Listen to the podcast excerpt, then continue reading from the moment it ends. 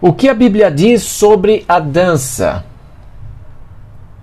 Uma análise das referências bíblicas à dança revela o fato de que as danças israelitas, consideradas como apropriadas, eram de natureza litúrgica, sendo acompanhadas por hinos de louvor a Deus.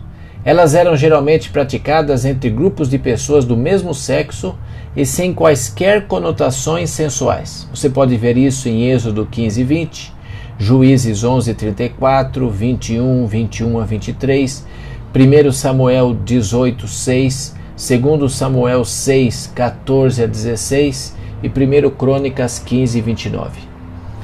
A Bíblia fala também de pelo menos duas ocasiões em que as pessoas estavam envolvidas em danças inadequadas. A primeira delas foi a dança idolátrica dos israelitas no contexto da adoração do bezerro de ouro, em Êxodo 32, 19. A segunda foi a dança da filha de Herodias para agradar o rei Herodes e seus convidados, no banquete em que João Batista foi executado. Mateus 14, 6 e Marcos 6, 22.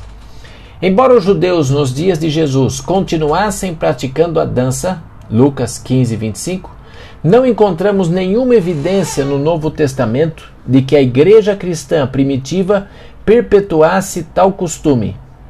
Há quem sugira que este rompimento cristão com a dança deve-se à degeneração desde já, no tempo de Cristo.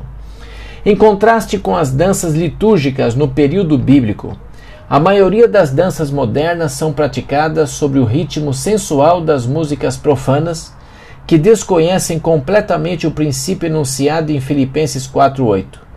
Finalmente, irmãos, tudo que é verdadeiro, tudo que é respeitável, tudo que é justo, tudo que é puro, tudo que é amável, tudo que é de boa fama, se há alguma virtude e algum louvor existe, seja isso que ocupe o vosso pensamento. Grande parte das danças de hoje tem se transformado em um dos maiores estimuladores de sensualismo. Mesmo não se envolvendo diretamente em relações sexuais explícitas, seus participantes geralmente se entregam ao sensualismo mental. Veja isso Mateus capítulo 15, 19 a 20. E isso foi desaprovado por Cristo em Mateus 5, 27 e 28. Ouvistes que foi dito: Não adulterarás. Eu, porém, vos digo: qualquer que olhar para uma mulher com intenção impura no coração, já adulterou com ela.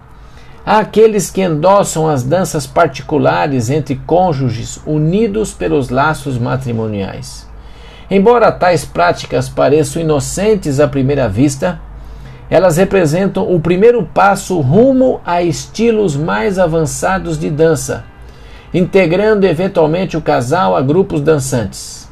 Seja como for, o cristão dispõe hoje de outras formas de integração e entretenimento sociais, mais condizentes com os princípios bíblicos de conduta do que a excitação e o sensualismo promovidos pela maioria das danças modernas.